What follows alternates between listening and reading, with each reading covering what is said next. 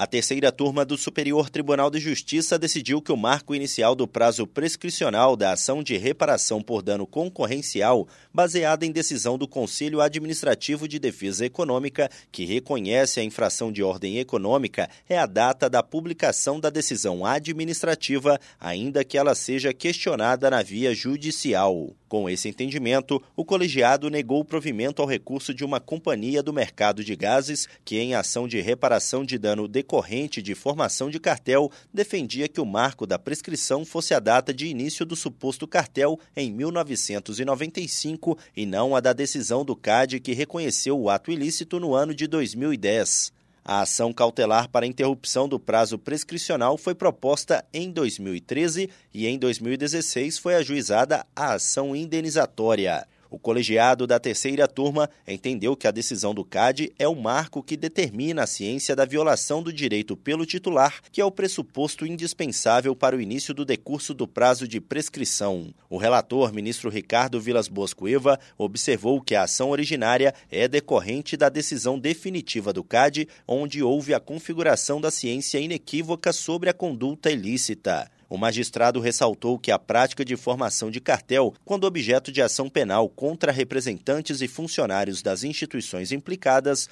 possibilita a suspensão do prazo prescricional. Do Superior Tribunal de Justiça, Tiago Gomide.